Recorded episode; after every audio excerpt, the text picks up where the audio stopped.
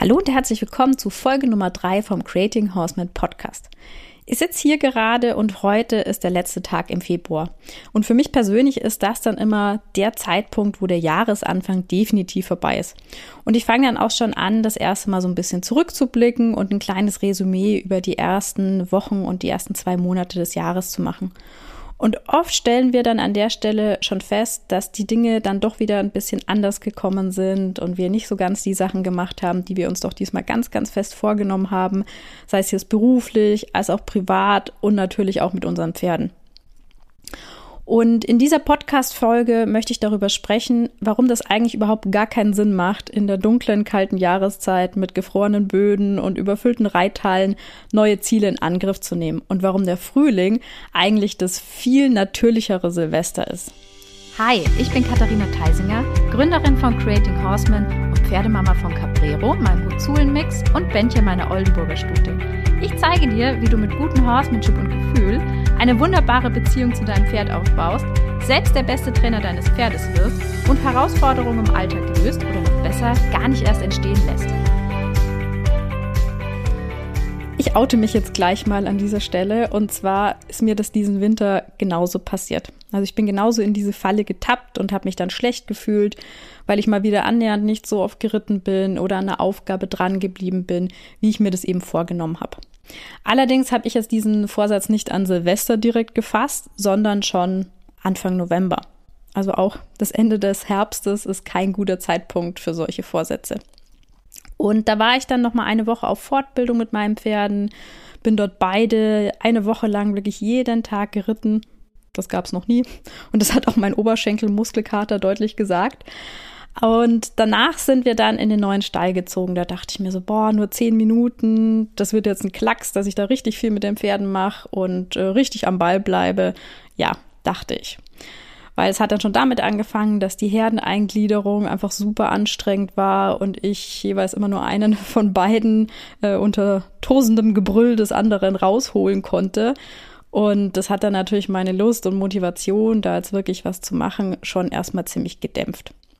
Und auch wenn das dann nach drei, vier Wochen wirklich tausendmal besser war, dann hatte ich zum Jahresende einfach ja eine Menge Arbeit, dann kommt der Vorweihnachtsstress, dann war ich auch noch im Urlaub nach Weihnachten und dann muss man ja auch eigentlich schon wieder anfangen zu arbeiten und gerade in der Selbstständigkeit, zumindest bei mir ist das so, geht's dann halt wieder so richtig los.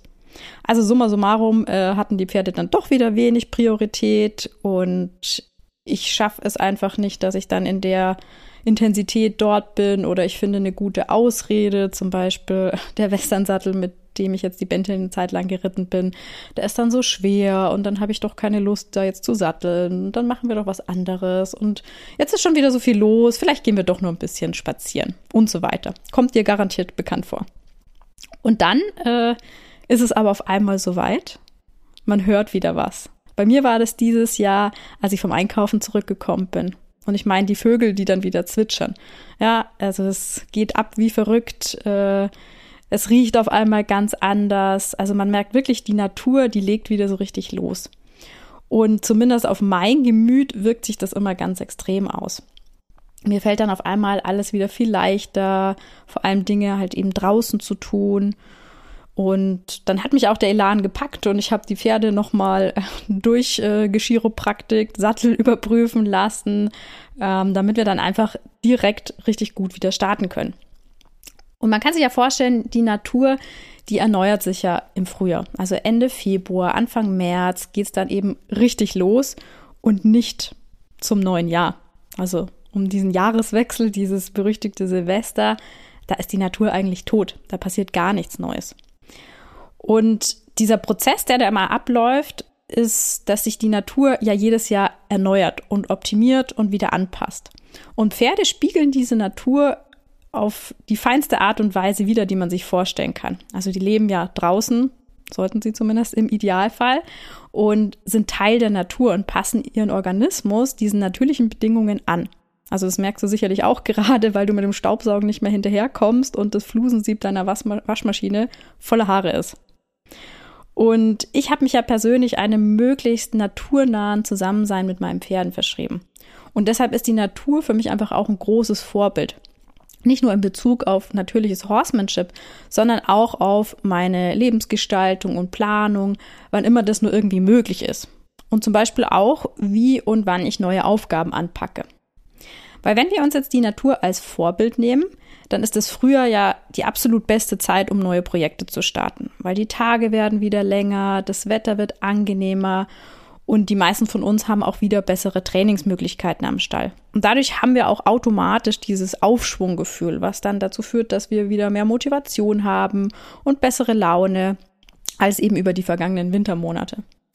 Oder wie leicht fällt es dir, äh, dich noch in die Stallklamotten zu schmeißen nach einem langen Arbeitstag und du dann die Wahl hast zwischen einer Tasse Tee und einem Buch oder deiner Lieblings-Netflix-Serie auf der Couch oder eben in voller äh, schneesicheren Montur im Regen äh, dein verschlammtes Pferd zu suchen, erstmal abzuspachteln und dann in die volle Halle oder dem teicháhnlichen Reitplatz zu gehen. Man kann ja auch morgen zum Stall fahren, oder? Also du siehst schon, äh, das ist einfach wirklich eine echt ungünstige Zeit, um da neu durchzustarten. Und so passiert es eben nicht nur in den Fitnessstudios, dass spätestens im Februar alles wieder im alten Trott ist und man zu den alten Gewohnheiten zurückgekehrt ist. Aber wir könnten jetzt genau diesen Aufschwung in der Natur als zweite Chance sehen oder in Zukunft generell erst dann mit den neuen Plänen beginnen, um uns dann nicht schlecht zu fühlen, weil wir irgendwas nicht erreicht haben, was wir uns vorgenommen haben. Weil Menschen sind Gewohnheitstiere, genauso wie Pferde. Das heißt, wir sollten uns den Einstieg immer möglichst leicht machen, um unser Durchhaltevermögen möglichst hoch zu halten.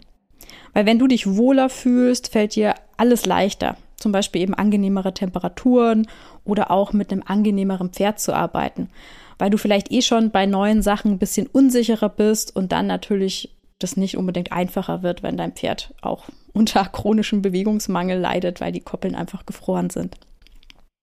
Und letztes Mal habe ich ja darüber gesprochen, dass ein Leader derjenige ist, der einen Plan hat. Also sollten wir auch für unsere eigene Entwicklung und die Entwicklung unseres Pferdes einen Plan machen und uns Ziele setzen. Aber oft ist man genau bei dieser Zielsetzung dann viel zu unkonkret. Und die Zielsetzung ist schwammig, so nach dem Motto, ich will die Beziehung verbessern. Ja, das ist ja super, aber woran würdest du jetzt erkennen, dass du auf dem richtigen Weg bist oder ob du es erreicht hast? Also zum Beispiel, ich möchte 30 Minuten alleine ausreiten gehen mit einem entspannten Pferd. Das klingt schon viel besser, weil das ist viel konkreter und man ist es viel besser messbar, ob ich das dann auch erreicht habe. Ich persönlich bin jetzt jemand, der keine so super starren Trainingspläne mag. Also nach dem Motto, am Montag musst du 45 Minuten das tun und am Dienstag 30 Minuten jenes. Weil das setzt mich schon wieder viel zu sehr unter Druck und dann habe ich auch gar keine Lust mehr, überhaupt zu starten. Ja, und wir sollen ja nicht vergessen, das soll Spaß machen mit den Pferden. Aber trotzdem ist eine gewisse Planung, um ein gestecktes Ziel auch zu erreichen, wichtig. Und am besten beginnt man dann damit, dass man erstmal so die Ist-Situation betrachtet. Und da ziehe ich das auch gerne wieder an diesem Horsemanship-Prinzip auf, dass ich mir mal anschaue, in welchem Zustand ist denn mein Pferd aktuell. Also sowohl mental als auch emotional, aber auch körperlich. Und das Gleiche mache ich dann auch mit mir. Also in welchem Zustand bin ich denn jetzt? Mental, emotional und körperlich. Und in welchem Zustand ist unsere Beziehung? Also was klappt gut, was ist ausbaufähig und was möchte ich erreichen?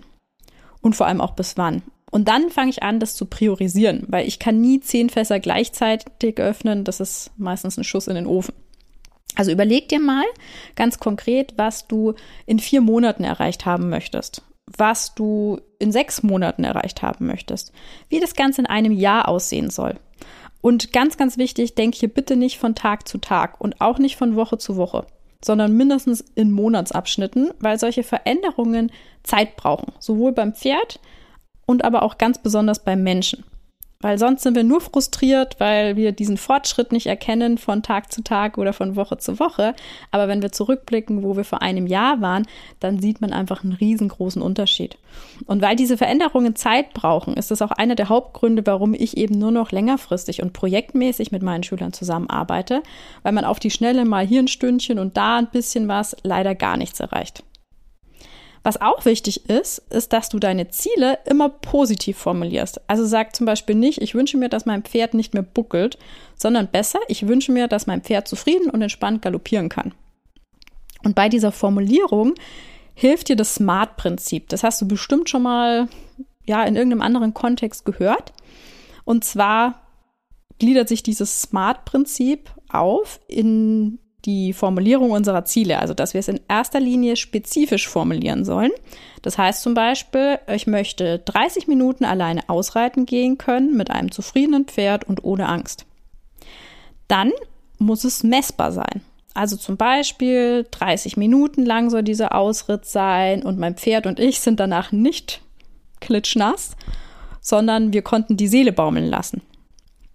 Dann soll dieses Ziel auch attraktiv sein. Also ich habe auch einen gewissen Anreiz, dass ich das erreichen möchte. Zum Beispiel, ich möchte mein Hobby wirklich genießen können und wünsche mir, dass ich auch eine Bereicherung für mein Pferd sein kann.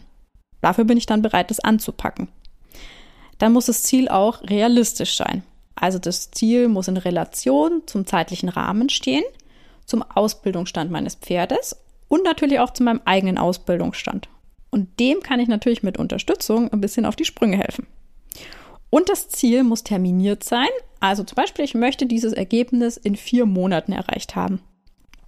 Und mit dieser Formel kann ich mich relativ simpel auf den Weg machen und natürlich helfen dann nochmal, wenn ich mir kleinere Etappenziele setze, die zum Beispiel über einen Zeitraum für die nächsten zwei, drei, vier Wochen sind, um einfach schon mal die ersten Erfolge zu verbuchen und auch motiviert dann eben dranbleiben zu können. Schreib dir deine Ziele auch auf. Also jetzt nicht, dass du das jeden Tag durchlesen musst und wie so ein Mantra irgendwie runterbeten musst, aber um dich unterbewusst wirklich darauf einzulassen und eine gewisse Verbindlichkeit mit dir selbst einzugehen. Aber da komme ich auch gleich nochmal zum Thema Druck. Also wenn du jetzt merkst, dass du dein Ziel, das du dir festgelegt hast, nicht erreichen kannst in dem Zeitraum, dann ist das auch kein Hals- und Beinbruch. Weil wenn du merkst, da fehlt noch was oder du brauchst noch irgendeine andere Zutat auf dem Weg oder die Zeitspanne war einfach noch nicht realistisch, dann zieh das nicht auf Teufel komm raus durch. Weil diese Ziele sind immer dynamisch, also die sind nicht statisch. Das ist dein Hobby, das ist deine Leidenschaft, da gehören auch immer zwei dazu, du machst es ja auch nicht alleine. Und auch ähm, wenn das vielleicht so ein, so ein bisschen pieksen soll, dieses Ziel, und dir schon so einen kleinen Anreiz geben soll, dass du in die Gänge kommst, du sollst dich nicht vollkommen darauf versteifen. Weil sonst werden wir ganz schnell emotional und das führt dann in der Regel immer dazu, dass wir dann unfair zum Pferd werden. Und was man auch noch bedenken muss, ist, dass im Frühjahr so ein paar Gefahren auf einen lauern können. Dass man vielleicht so ein bisschen falsch an die Sache herangeht und dafür möchte ich dir jetzt, um einfach realistisch bei deiner Zielsetzung zu sein, hier noch ein paar Tipps geben, was so die typischen Gefahren im Frühling sind, die du bedenken bzw. vermeiden solltest. Und zwar ähm, ist es wichtig zu bedenken, dass sowohl du als auch dein Pferd nach dem Winter, wo man viel weniger gemacht hat, die Trainingsbedingungen einfach viel schlechter waren, nicht mehr so in Topform sind. Ja, also ihr seid nicht mehr in der gleichen Verfassung wie Ende des Sommers, äh, sowohl körperlich als auch mental und emotional nicht. Und da ist es zum Beispiel total in Ordnung, wenn man auch auf einmal bei manchen Sachen wieder ein bisschen mehr Angst hat. Ja, das ist ganz normal. Oder ähm, wenn das Pferd auch wieder so ein paar mehr emotionale Momente hat, weil man war jetzt vielleicht monatelang nur in der Halle und auf einmal sind wieder da eine Riesenmenge an Außenreizen, mit denen das Pferd zum Beispiel im Gelände konfrontiert ist. AK Frühlingsgefühle, aber ähm, ja, solche Begriffe mag ich nicht sonderlich, weil die sind irreführend, aber dass man sich das einfach im Hintergrund behält. Und was auch noch so eine Falle ist, ist, dass man das jetzt sofort alles richtig machen möchte und gleich alles auf einmal haben möchte. Und das führt dann aber ganz schnell wieder zu Überforderung, zu Stress, auf beiden Seiten natürlich. Und die Wahrscheinlichkeit, dass man es dann doch wieder sein lässt, ist einfach sehr hoch. Also nimm dir Zeit, geh das in Ruhe an. Dann bedenke die Sachen, die jetzt alles, alle deine Leadership fordern können. Also zum Beispiel, dass das Gras jetzt wieder wächst, das war den ganzen Winter nicht da. Äh, das kommt jetzt wieder verführerisch raus oder auch, dass alles ein bisschen anders aussieht als äh, im Winter ohne Blätter. Und dass sich natürlich vielleicht auch beim Pferd eine Menge Energie aufgestaut hat. Und fang auch bitte nicht 20.000 Projekte auf einmal an. Also blinder Aktionismus ist auch gar keine gute Idee, wenn man sich denkt, ach, das wäre jetzt noch nett und dann könnten wir hier ein bisschen was da machen und was wäre denn damit?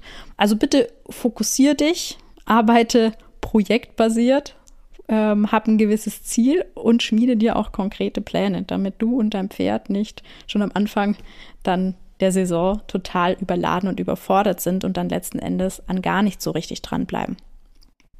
Und wenn du das beherzigst und dann diesen natürlichen Aufschwung des Frühlings mitnimmst, dann bin ich mir sicher, dass 2022 dein erfolgreichstes Pferdejahr aller Zeiten wird. Besonders wenn du einen Mentor an deiner Seite hast, der den Weg schon gegangen ist, den du beschreiten möchtest. Aber nicht nur bei der Wahl deines Horsemanship-Mentors gilt, wenn du fliegen willst, dann frag den Adler und bitte nicht den Pinguin. Gerne bin ich natürlich deine Mentorin und wenn du erfahren möchtest, wie das auch für dich und dein Pferd möglich ist, dann buch dir doch mal ein Kennenlerngespräch auf meiner Website www.katharina-teisinger.com und dann sprechen wir einfach mal ganz unverbindlich darüber, welche Möglichkeiten es für dich gibt, mit mir zusammenzuarbeiten. Das ist nämlich dank Online-Unterricht von überall aus möglich. So, und jetzt sind wir auch schon wieder am Ende angekommen. Die nächste Folge gibt es wieder in 14 Tagen. Und wenn dir diese Folge gefallen hat, dann freue ich mich über deine 5-Sterne-Bewertung. Und wenn du noch mehr Infos brauchst, dann findest du alles weitere in den Shownotes. Wir hören uns in der nächsten Folge und vergiss nicht, alles, was du für dein Pferd brauchst, steckt bereits in dir. Bis bald, deine Kathi.